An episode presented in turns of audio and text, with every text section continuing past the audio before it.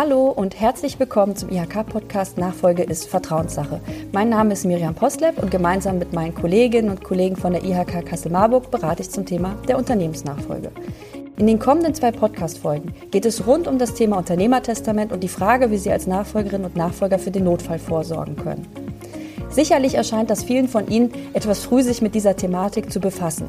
Vielleicht haben Sie gerade erst ein Unternehmen gekauft oder spielen mit dem Gedanken, das zukünftig zu tun. Trotzdem ist es wirklich wichtig, sich frühzeitig mit dem Thema Notfallvorsorge zu befassen. Statistisch gesehen kommt es nämlich bei 14 Prozent aller Nachfolgen zur ungeplanten Übergabe. Also das heißt, von einer ungeplanten Übergabe sprechen wir immer dann, wenn das Unternehmen aufgrund von Krankheit oder Tod der Geschäftsführung übergeben werden muss. Und aus dem Beratungsalltag kann ich berichten, dass das leider immer wieder vorkommt. Und dann muss das Unternehmen schnell übergeben werden und es muss schnell gehandelt werden. Das sind in der Regel hochemotionale Fälle. Und wenn keine rechtliche Regelung getroffen wurde, ist es fast unmöglich, hier noch irgendwas zu gestalten und kann sogar existenzbedrohend werden für die anderen Familienmitglieder, die ohnehin ja schon emotional in einer schwierigen Situation sind. Deshalb ist es hier auch wichtig, als Unternehmerin oder als Unternehmer frühzeitig Verantwortung zu übernehmen und sich mit dem Thema auseinanderzusetzen. Wir persönlich empfehlen deshalb bei jeder Unternehmensgründung auch einen Notfallplan aufzustellen und sich darüber Gedanken zu machen, wie das Unternehmen denn im Notfall weitergeführt werden soll. Dazu stellen wir auch ein Notfallhandbuch zur Verfügung, das ich Ihnen gerne in den Show Notes verlinke. Es gibt auch viele andere Notfallhandbücher, die Sie online finden. Also Sie können auch ein anderes verwenden natürlich. Ja, Hauptsache ist tatsächlich einfach, Sie haben eins und haben sich frühzeitig damit befasst. Ein Notfallplan fasst die wichtigsten unternehmerischen Regelungen zusammen, ist allerdings keine Rechtsgrundlage. Wie Sie eine gute Rechtsgrundlage für Ihr Unternehmen schaffen können und was es dabei zu berücksichtigen gibt, darum geht es in dieser Podcast-Folge.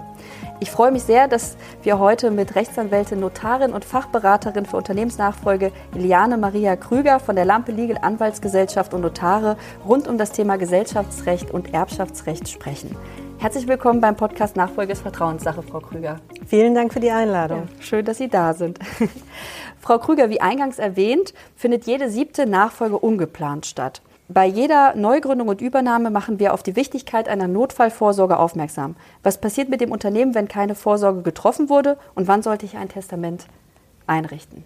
Ja, wie Sie schon eingangs erwähnten, sollte schon bei der Gründung eines Unternehmens immer bedacht werden, was geschehen soll, wenn der Unternehmensinhaber oder aber ein Gesellschafter schwer erkrankt oder aber schlimmstenfalls auch verstirbt. Hier ist meines Erachtens nach eine an den Interessen der Beteiligten orientierte Gestaltung des Gesellschaftsvertrages das A und O. Da die Regelungen im Gesellschaftsrecht aber denen des Erbrechts vorgehen, müssen diese besonders sorgfältig gewählt werden. Hier spielt neben dem Interesse, das Unternehmen in seinem Bestand zu erhalten, ebenso eine große Rolle wie das Interesse des Unternehmers an der Versorgung seiner Hinterbliebenen oder seiner Familie. Ein Testament ist immer dann sinnvoll, wenn die gesetzliche Erbfolge nicht zu dem gewünschten Ergebnis führt. Wenn im Nachlass zudem ein Unternehmen oder aber Gesellschaftsanteile vorhanden sind, ist es umso wichtiger, dass die Regelungen im Testament auf diejenigen im Gesellschaftsvertrag abgestimmt sind, damit am Ende genau die Situation eintritt, die der Erblasser sich auch gewünscht hat. Und wenn kein Testament vorliegt, dann kommt es ja zu einer gesetzlichen Erbfolge. Wie sieht denn die gesetzliche Erbfolge aus und vor allem zu welchen Schwierigkeiten kann es denn dann kommen? Die gesetzliche Erbfolge hängt immer von der konkreten Familiensituation ab. Gesetzliche Erben, das kann man sich relativ einfach merken, sind immer die Ehepartner und die leiblichen und die adoptierten Kinder, ersatzweise die Enkel, wenn die Kinder vorverstorben sein sollten. Wenn keine Kinder vorhanden sind, kann sich der Ehepartner aber auch ganz schnell in einer Erbengemeinschaft wiederfinden mit den Schwiegereltern. Und das ist manchmal nicht gewünscht und kann zu erheblichen Problemen führen, insbesondere dann, wenn schon zu Lebzeiten da Konflikte vorhanden waren. Aber auch bei minderjährigen Kindern in der Erbengemeinschaft kann es schwierig werden, weil minderjährige Kinder dazu führen, dass man gegebenenfalls die Genehmigungen vom Familiengericht einholen muss für einzelne Entscheidungen. Oder auch wenn man bedenkt, dass ältere Menschen ja auch gelegentlich unter Betreuung stehen können, wenn sie in ihrer Geschäftsfähigkeit beschränkt sind, muss ich mich vielleicht mit dem Betreuungsgericht auseinandersetzen. Dann bedarf es gegebenenfalls der Bestellung eines Ergänzungspflegers und das kann zu erheblichen Schwierigkeiten führen, weil ein Ergänzungspfleger, der die Entscheidungen ja maßgeblich befürworten muss oder aber auch ablehnen kann, nicht immer wirtschaftlich denkt und nicht immer wirtschaftlich geschult ist. Und das kann insbesondere durch die Beteiligung der Gerichte auch dazu führen, dass Entscheidungen, die schnell getroffen werden müssen, erheblich verzögert werden. Und das kann zu wirtschaftlichen Schäden und Einbußen führen, die wir uns ja alle nicht wünschen. Und äh, deswegen ist es so wichtig, dass man hier eine gute testamentarische Regelung findet, wenn Unternehmer zur Beratung kommen. Mhm. Und äh, die gesetzliche Erbfolge vielleicht nicht das Optimale ist. Vielleicht können Sie noch mal, viele unserer Zuhörerinnen und Zuhörer sind eher Nachfolgerinnen und Nachfolger, also sind vielleicht in der Situation, dass sie eine Familie planen oder vielleicht auch kleine Kinder haben, also vielleicht tatsächlich dieser Fall minderjähriger Kinder eintreten könnte. Was passiert dann? Naja, die Kinder sind Teil der Erbengemeinschaft. Das mhm. Problem besteht dann, wenn ich eine Erbengemeinschaft habe zwischen meinen Kindern und meinem Ehepartner, der natürlich aufgrund des Sorgerechts für die Kinder Entscheidungen treffen kann, dass dieser Ehepartner als Elternteil manchmal ausgeschlossen ist von der Entscheidungsbefugnis, weil er Mitglied dieser Erbengemeinschaft ist. Und dann brauche ich auch für Entscheidungen, die für uns als Laien völlig klar durch den Elternteil getroffen sind, auch dann brauche ich den Ergänzungspfleger und auch dann brauche ich gerade im unternehmerischen Bereich ganz oft die Genehmigung des Familiengerichts. Das mhm. kann ich aber vermeiden, wenn ich mit einer Testamentsvollstreckung arbeite. Ob die Testamentsvollstreckung zulässig ist, hängt aber auch ganz stark von der Gestaltung im Gesellschaftsvertrag ab. Also auch hier brauche ich wieder einen Einklang zwischen testamentarischer Regelung und Gesellschaftsvertrag. Ich könnte mir vorstellen, dass die Schwierigkeit auch ist, dass es beim Unternehmen, gerade wenn jemand verstirbt, muss ja sehr, sehr schnell eine Regelung getroffen werden, auch oft, oder schnell jemand im Unternehmen einspringen. Diese Prozesse gehen wahrscheinlich nicht so schnell. Diese Prozesse gehen nicht so schnell, das ist richtig. Da komme ich aber mit dem Testament meistens nicht weiter. Da brauche ich eine Vorsorgeregelung, entweder durch eine Vorsorgevollmacht, die auch den unternehmerischen Bereich abdeckt, die über den Tod hinaus gültig ist, oder aber man äh, hat vielleicht eine Prokura erteilt, sodass zumindest die maßgeblichen Entscheidungen durch einen der Geschäftsführer oder durch einen anderen Mitarbeiter getroffen werden können. Das hängt dann auch immer von der konkreten Gesellschaftsform ab, welche Variante ich da wählen kann. Grundsätzlich bei Unternehmern ist es eigentlich in der Beratung zwingend notwendig, dass man auch eine, eine Vorsorgevollmacht erteilt. Und Gesellschaftsrecht schlägt Erbrecht, so heißt ja auch diese Folge. Warum ist das so? Sie hatten es jetzt auch schon ein paar Mal erwähnt, dass beides gut aufeinander abgestimmt werden muss. Also was bedeutet das konkret und wie sollten Unternehmerinnen und Unternehmer am besten vorgehen, um beides auch gut miteinander abzustimmen? Gesellschaftsrecht schlägt Erbrecht aus, aus gutem Grund. Man verbindet sich ja mit anderen Menschen, mit denen man unternehmerisch tätig werden möchte, aus bestimmten Gründen. Der eine hat das wissenschaftliche Know-how, der andere hat äh, vielleicht Fähigkeiten in der Akquise von Neukunden und äh, der dritte hat vielleicht die technischen Voraussetzungen, damit er sich um die EDV kümmern kann. Ich suche mir diese Menschen ganz bewusst aus. Wenn davon jetzt einer verstirbt, beispielsweise derjenige, der immer die Akquise gemacht hat, der auf jedem Empfang der Stadt unterwegs war und jedes Mal mit neuen Kunden nach Hause gekommen ist, wenn der nicht mehr da ist und beispielsweise durch eine Person beerbt wird, deren schlimmster Albtraum ein Raum voller Menschen ist, den ich da nicht hinschicken kann, dann geht das ganze Konzept vielleicht nicht mehr auf. Und deswegen hat der Gesetzgeber entschieden, dass die Unternehmen, um sie in ihrem Bestand zu sichern, die Möglichkeit haben müssen, auszuwählen, wer kommt eigentlich mit rein. Und deswegen sind die gesellschaftsrechtlichen Regelungen immer vorherrschend, damit nicht ein Gesellschafter durch eine vielleicht unbedachte Wahl eines Erben oder vielleicht durch gar keine Wahl eines Erben das Unternehmen in seinem Bestand gefährden kann. Vielleicht können Sie mal so ein Beispiel machen. Also wenn beides nicht aufeinander abgestimmt ist, sagen wir mal, der Gesellschaftsvertrag wurde jetzt nicht bedacht, mhm dann kann es sein, dass das, was sich der Unternehmer gewünscht hat, in dem Fall nicht eintrifft. Also wenn es beispielsweise so ist, es steht im Gesellschaftsvertrag, dass äh, Erben ausschließlich die leiblichen Kinder sein können und der Unternehmer hat ein ganz klassisches Berliner Testament, also die Eheleute setzen sich zunächst zu Alleinerben ein und Schlusserben sollen die gemeinsamen Kinder zu gleichen Teilen sein. Dann ist im ersten Erbgang die Ehefrau die Erbin. Und das würde bedeuten, dass die Gesellschaftsanteile von den anderen Gesellschaftern eingezogen werden können gegen eine Abfindungszahlung. Diese Abfindungszahlungen entsprechen aber in der Regel nicht dem Verkehrswert des Gesellschaftsanteils. Das heißt, der Familie würde ein finanzieller Nachteil entstehen. Die Lösungsmöglichkeit wäre dann, dass die Ehefrau das Erbe ausschlägt und die Kinder dadurch einfach sofort zu Erben werden. Damit ist aber die Ehefrau nicht mehr hinreichend abgesichert.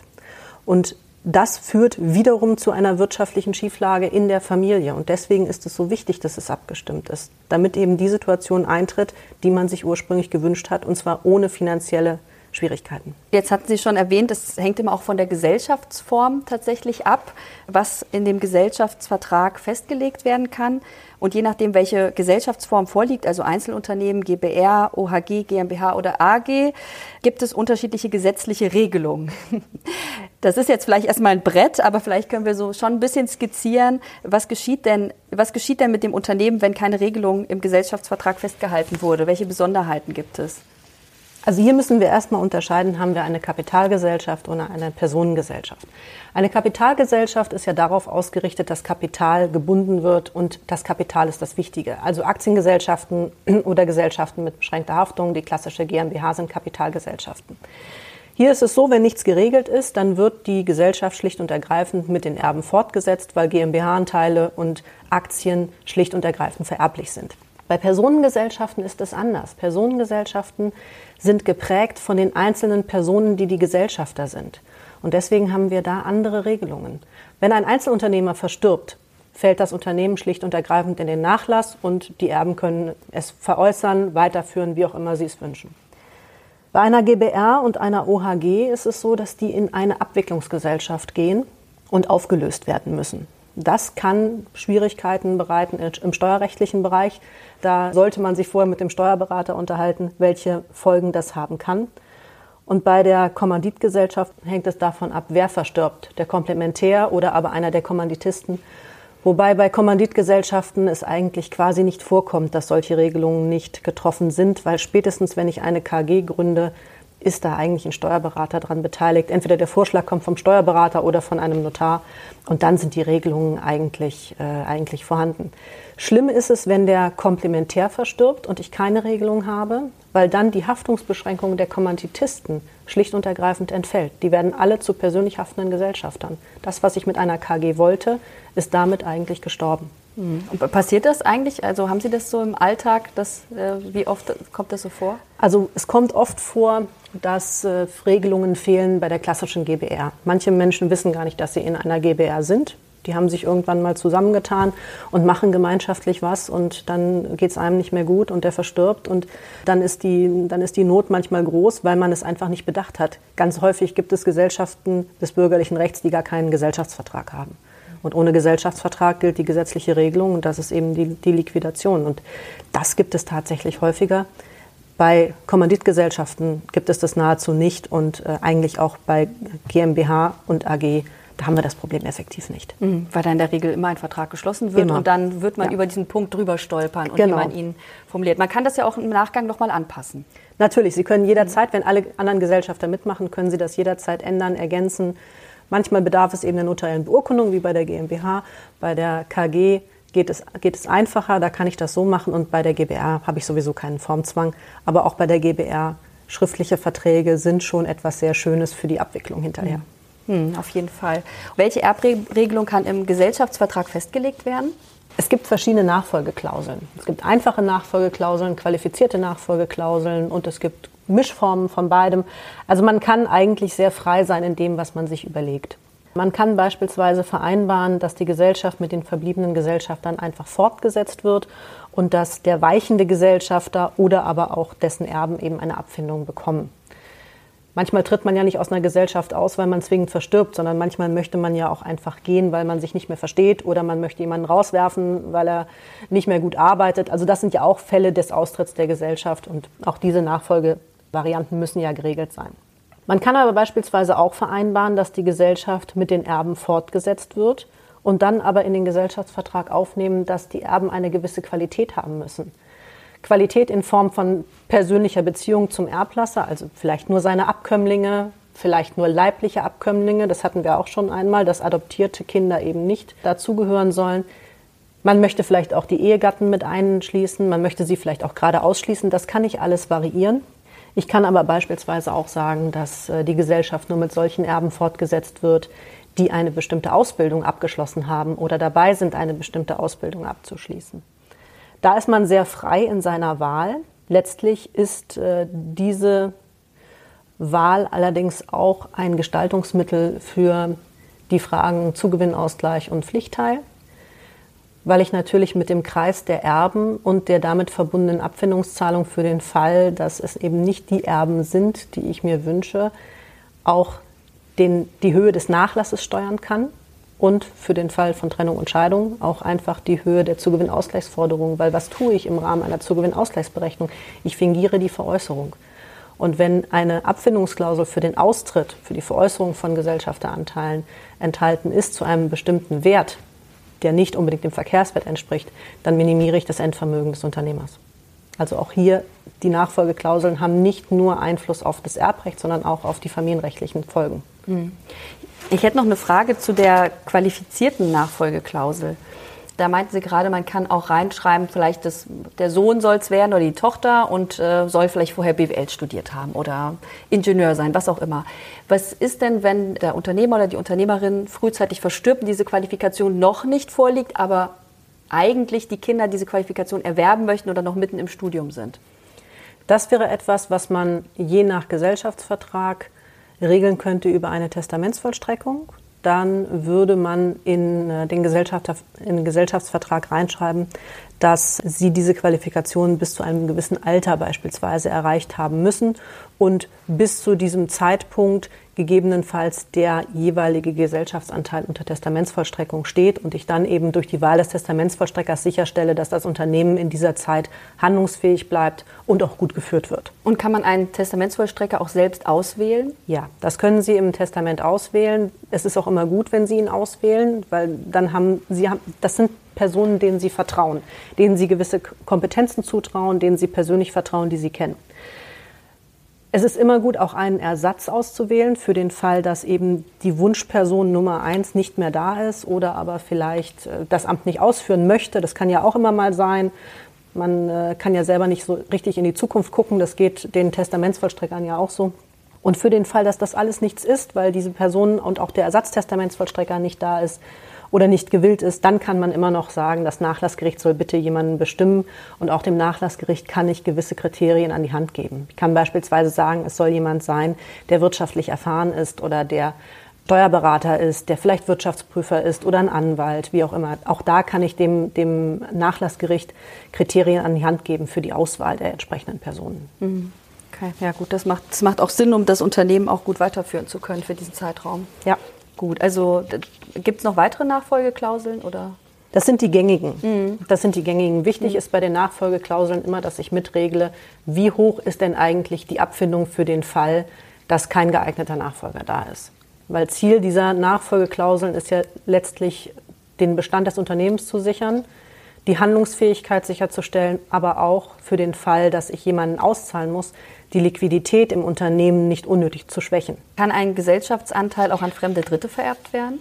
Wenn das beim, bei der Konzeption des Gesellschaftsvertrages nicht ausgeschlossen ist, kann das jederzeit so sein, ja. Mhm. Das hängt wieder von den Regelungen im, Gesellschafts im Gesellschaftsvertrag mhm. ab. Ist das, ist das üblich oder ah, wahrscheinlich nicht Nein. so? Ne? Meistens Nein. ist es wahrscheinlich in der Familie. Also bei, bei Aktiengesellschaften ist es letztlich ja egal. Und bei GmbH-Anteilen kommt es ein Stück weit darauf an, wie groß ist denn eigentlich der Kreis der Gesellschafter und was macht die GmbH. In der Regel ist es aber so, dass auch bei einer GmbH das schon geregelt ist und bei Personengesellschaften ist es ohnehin zumeist geregelt. Meistens soll es ja in der Familie bleiben oder aber auch unter den Gesellschaftern verbleiben. Auch das ist ja eine Möglichkeit. Eben hatten Sie auch das ganze Thema Zugewinngemeinschaft, Berliner Testament ja. schon angesprochen.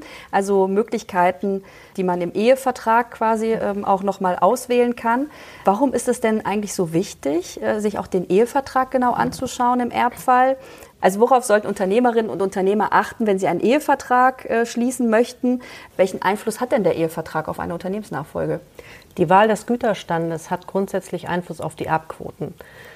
Es gibt zwei Güterstände, die da maßgeblich gewählt werden. Es gibt die klassische Zugewinngemeinschaft. Wenn ich gar nichts tue, lande ich in der Zugewinngemeinschaft.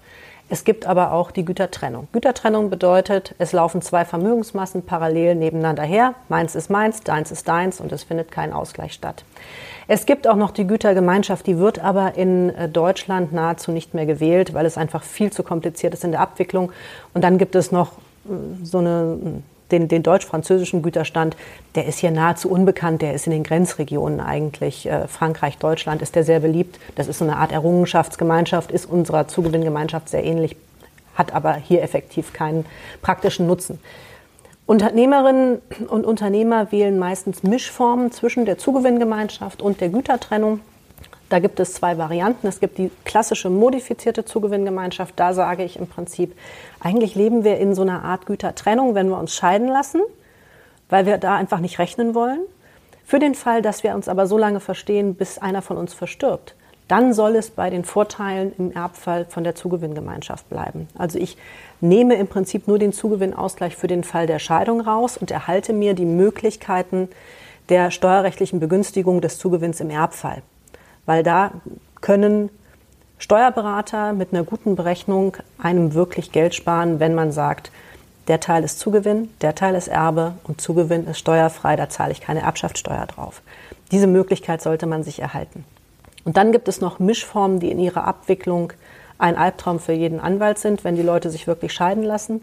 Diese Mischformen gehen meistens so, dass man die Unternehmensteile aus der Ermittlung der Zugewinnausgleichsansprüche herauslöst. Das Problem darin besteht dann, was ist denn eigentlich erstmal der Unternehmensteil und was ist mit Einzahlungen auf diesen Unternehmensteil, wenn ich beispielsweise aus meinem Privatvermögen eine Kapitalerhöhung für Geschäftsanteile mache. Was mache ich mit dieser, mit dieser Zahlung, die ich ja aus meinem Privatvermögen heraushole? Muss ich das dann zurechnen beim Zugewinn oder nicht? Oder eine andere Frage, was mache ich mit den Erträgen aus dem Unternehmen, wenn ich damit mein Privathaus finanziere? Ist das dann auch ausgenommen vom Zugewinnausgleich? In der Gestaltung des Ehevertrages ist es unproblematisch. Die Problematik in diesen Fällen entsteht in dem Moment, wo ich mich scheiden lasse und wo ein Anwalt berechnen muss, wie hoch ist eigentlich der Zugewinnausgleich. Das Schwierige bei dieser Regelung ist, dass am Anfang man gar nicht merkt, in welche Probleme man sich stürzt. Am Anfang ist die Konstellation relativ, relativ einfach, aber über die Jahre hinweg wird es immer komplizierter herauszufiltern, was kommt denn aus meinem Privatvermögen und was kommt aus meinem Unternehmen. Und wenn man sich nach 40 Jahren scheiden lässt, dann hat man unendliche Probleme, das noch einzeln zuzuordnen. In den ersten zwei bis drei Jahren kann man das noch alles herausfinden, aber danach wird es schwierig. Natürlich, wenn Menschen sagen, sie möchten das unbedingt, genau so, weil im Übrigen äh, soll, es, soll es beim Zugewinnausgleich verbleiben. Natürlich konstruiert man das, aber mit den entsprechenden Belehrungen und es führt bei den Leuten dazu, dass sie ewig und drei Tage Buch führen müssen über die Zahlungsströme in ihrer Ehe. Und das schürt meines Erachtens nach mehr Misstrauen, als dass es ihnen am Ende hilft.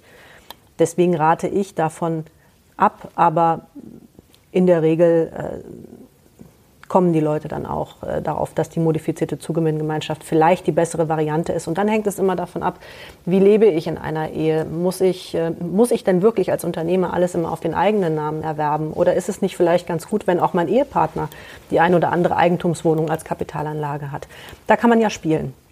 Da kommt es auf die Gestaltung der, des, des Lebens an letztlich. Mhm.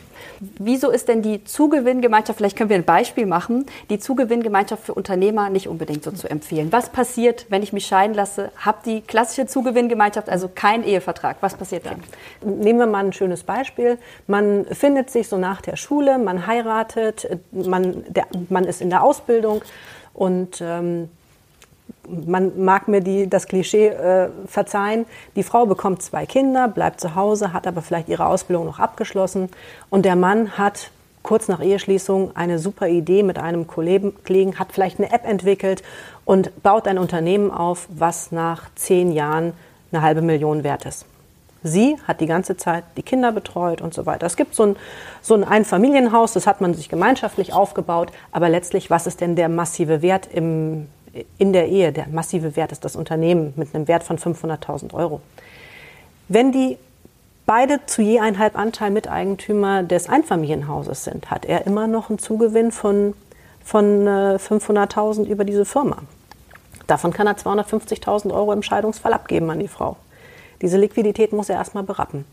Der Wert eines Unternehmens ist in der Regel nicht im Barvermögen vorhanden. Das heißt, er wird zum einen Liquidität herausziehen müssen, er wird Darlehen aufnehmen müssen und ob das dann für den weiteren Bestand des Unternehmens zielführend ist, das mag jeder selber für sich beurteilen. In der Regel führt das dazu, dass es ganz erhebliche Schwierigkeiten mit den anderen Gesellschaftern gibt. Hm. Oder er müsste vielleicht seinen Anteil verkaufen und damit ist dann seine Existenz wiederum. Oder das. Ähm, in Schwierigkeiten. Oder das, ja. Hm. Das ist die Gefahr, wenn ich das nicht regle. Okay. Und das andere war die Mischform, so hatten Sie es Ja, das ist eine, ja, bei, der Misch, bei der Mischform würde man, würde man in diesem Fall sagen, okay, ihr habt beide einen Halbanteil am Einfamilienhaus und er hat dieses Unternehmen und ähm, das Unternehmen ist aber vom Zugewinn ausgeschlossen und wenn sie beide mit nichts gekommen sind und sie gehen beide mit einem halben Haus dann habe ich kein, keine Differenz. Dann haben sie beide das gleiche gewonnen. Damit hätte ich dann ähm, gar keinen zu gewinnen, weder auf der einen noch auf der anderen Seite. Das Problem ist dann, wenn man bei dieser Konstellation in diesem Ehevertrag nicht auf die Idee kommt, zu sagen, was ist denn eigentlich mit, mit, den, mit den Erträgen? Wenn er seinen halben Hausanteil aus den Erträgen des Unternehmens bezahlt hat und ich auch alles aus dem Zugewinn herausgenommen habe, was aus den Erträgen finanziert worden ist, dann komme ich vielleicht zu der Situation, dass ich sage, ja, seine Haushälfte ist aber mit den Erträgen finanziert. Die ist auch aus dem Zugewinnausgleich herausgenommen. Ihre aber nicht. Und dann kommen wir zu dem Ergebnis, dass die Mutter mit zwei Kindern noch die Hälfte ihres Hauswertes ausgleichen kann an den Unternehmer, der sowieso schon ein Unternehmen für eine halbe Million hat und ein halbes Haus. Das nennt sich dann Umkehrfalle. Das sollte man vermeiden. Und deswegen sage ich, diese, diese, diese Herausnahme von Unternehmensanteilen, die ist wirklich mit Vorsicht zu genießen. Da muss man unheimlich aufpassen, mit welchen Konsequenzen man da spielt. Das kann völlig nach hinten losgehen und auch das muss in den Notarverträgen einfach abgepuffert sein, dass wenn dieser Vertrag dazu führt, dass der Unternehmer einen Anspruch hat, dieser Anspruch eben nicht erfüllt werden muss. Mhm. Jetzt, als Sie das eben erzählt haben, hatte ich so den Eindruck, dass die Mischform, also dass man das im Ehevertrag noch gar nicht so absehen kann, was in den kommenden Jahren eigentlich passieren wird, oder? Also, dass man es gar nicht so genau festlegen kann, damit man das später auch ganz gut auseinandernehmen kann. Oder? Das ist ja Müsste man es so. immer wieder anpassen. Das ist ja immer so. Also wir machen sowohl mit Testamenten als auch mit Eheverträgen als auch mit Gesellschaftsverträgen machen wir Regelungen zu einem Zeitpunkt, wo es uns gut geht, wo wir uns gut verstehen, wo alles offen ist. Und wir können alle nicht in die Zukunft gucken. Und es kann sein, dass es genau so läuft, wie wir es uns vorstellen. Und es kann sein, dass es völlig nach hinten losgeht. Und deswegen muss man Eheverträge immer mal wieder anschauen. Es kann nicht schaden, solange man sich versteht, immer mal zu gucken, was haben wir uns damals vorgestellt, wie ist die Regelung, wie wäre jetzt die Konsequenz und können wir das so noch beibehalten. Schwierig wird das in dem Moment, wo es schon ein bisschen kriselt. Ja, dann äh, habe ich nicht mehr so die Möglichkeiten zur Anpassung. Aber man sollte schon regelmäßig drauf schauen, gerade auch auf Testamente. Wenn ich ein Testament mache für einen Unternehmer, der zwei, der, ich habe jetzt neulich eins errichtet für einen Unternehmer, der hat vier Kinder im Alter von drei bis zwölf. Bei dem Zwölfjährigen können wir schon ungefähr absehen, dass das wohl in die richtige Richtung gehen kann. Bei einem Dreijährigen können wir das nicht. Und gerade wenn ich kleine Kinder habe, bei denen ich noch nicht absehen kann, welchen Schulzweig nehmen sie, welchen Lebensweg nehmen sie, sind die wirklich irgendwann geeignet, meine Nachfolge anzutreten? Dann muss ich erst recht immer noch mal drauf schauen. Und das ist egal, ob das ein Ehevertrag ist oder ein Testament. Alle Regelungen, die ich für ein Ereignis in die Zukunft plane, muss ich überprüfen. Hm. Okay. Und am besten immer dann, wenn es gut läuft. Immer dann, wenn es gut läuft. Dann habe ja. ich die besten Chancen. Ja, ja, das ist ja auch mal der Tipp in der Ehe, wenn man über Finanzen sprechen will. Immer drüber reden, wenn es gut läuft. Weil genau. wenn es schlecht läuft, wird es ganz schön schwierig, das Thema noch anzusprechen. Dann äh, hat man meistens nicht mehr so gute Chancen, insbesondere wenn man derjenige ist, der im Zweifel abgeben muss, ja. Hm. Haben Sie denn sonst noch etwas, was Sie vielleicht den Nachfolgerinnen und Nachfolgern auf den Weg geben möchten?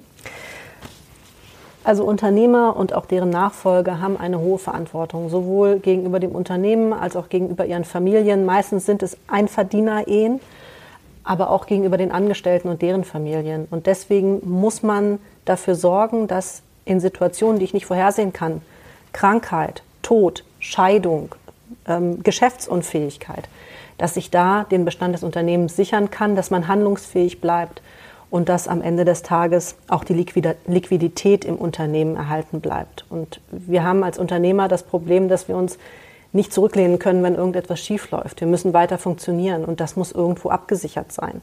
Und wenn man es nicht mehr selber schafft, dann muss man einen geeigneten Menschen haben, der einen da unterstützen kann. Und ähm, um sowas von vornherein abzusehen, weil manche Probleme, die auf einen zukommen, die sieht man ja gar nicht, wenn man gerade die Nachfolge angetreten hat. Man ist motiviert, man ist jung, man ist gesund und man freut sich und die Steine, die einem da in den Weg rollen können, die ignoriert man ja so ein bisschen. Mhm. Deswegen will man ja auch nicht unbedingt, will, man will sich auch nicht immer unbedingt damit auseinandersetzen. Genau, man will sich mhm. damit auseinandersetzen. Ich sage meinen Mandanten auch immer, wenn sie mit den Vorsorgevollmachten kommen und den Patientenverfügungen, das ist ein heißes Thema.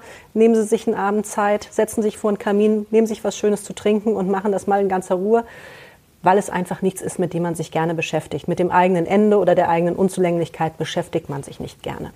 Aber dafür gibt es Berater. Wichtig ist, dass man sich gut geschulte Rechtsanwälte in den Bereichen Gesellschaftsrecht, Erbrecht, Familienrecht ranholt, dass ich einen guten Steuerberater habe, dass ich einen anständigen Notar finde, der das wirklich auch gerne macht und gut macht. Und das Wichtigste ist, dass diese ganzen Personen in der Lage und gewillt sind, sich miteinander zu unterhalten. Weil nicht jeder Rechtsanwalt ist gut im Steuerrecht und nicht jeder Wirtschaftsprüfer oder Steuerberater ist gut in der Wahl von Gesellschaftsformen und, oder im Erbrecht oder im Familienrecht. Aber sie müssen Menschen finden, die sie beraten, die in der Lage sind, bei eigenen Einschränkungen den anderen mit seiner Fachkompetenz dazu zu holen.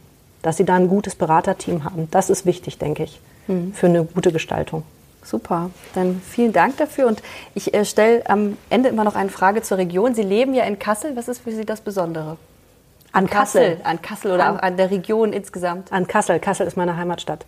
Kassel ist meine Heimatstadt. Ich liebe äh, den Herkules, den Bergpark, die Aue und hatte auch nie wirklich äh, den Wunsch, hier wegzugehen, weil es einfach für mich eine schöne Stadt ist. Auch wenn es ja immer nicht äh, so gesehen wird von vielen anderen. Ja, also ich finde schon, dass es so viele schöne Ecken gibt. Eben, ne? eben.